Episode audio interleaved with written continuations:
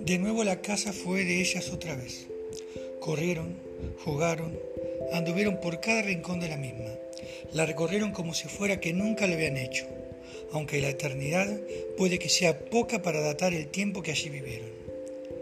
Aún conservaban el aspecto jovial de aquel entonces, sus rostros aún la candidez propia de los primeros años, las ganas de vivir, de poder con todo. Cada juego, cada risa, cada entrar y salir de una habitación era un nuevo comienzo, porque cada noche lo era. Con el silencio que la misma trae, con su inmensa oscuridad y su fría soledad, puede que no todo sea triste y gris, al menos no para ellas, que siquiera por un rato recobraban sus vidas y sus energías. Y con eso eran libres otra vez. Con cada nueva noche la alegría resurgía. Con cada nueva noche la muerte se sentía más lejana al punto de poder olvidarse de ella por un momento.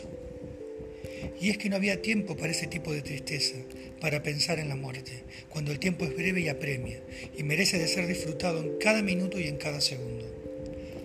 Pero lo bueno es efímero, y como la vida pasa, pasa frente a nosotros, y a veces pasa y no lo vemos, a veces está ahí y no reparamos en él.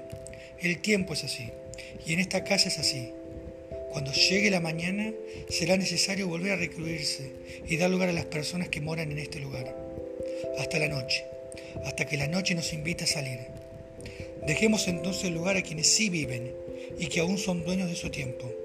Pero aunque dueños, a veces o no saben qué hacer con él o viendo desperdician al punto de que luego es tarde para pensar en lo que fue. Hasta la noche entonces, cuando sea hora de salir y de volver a vivir.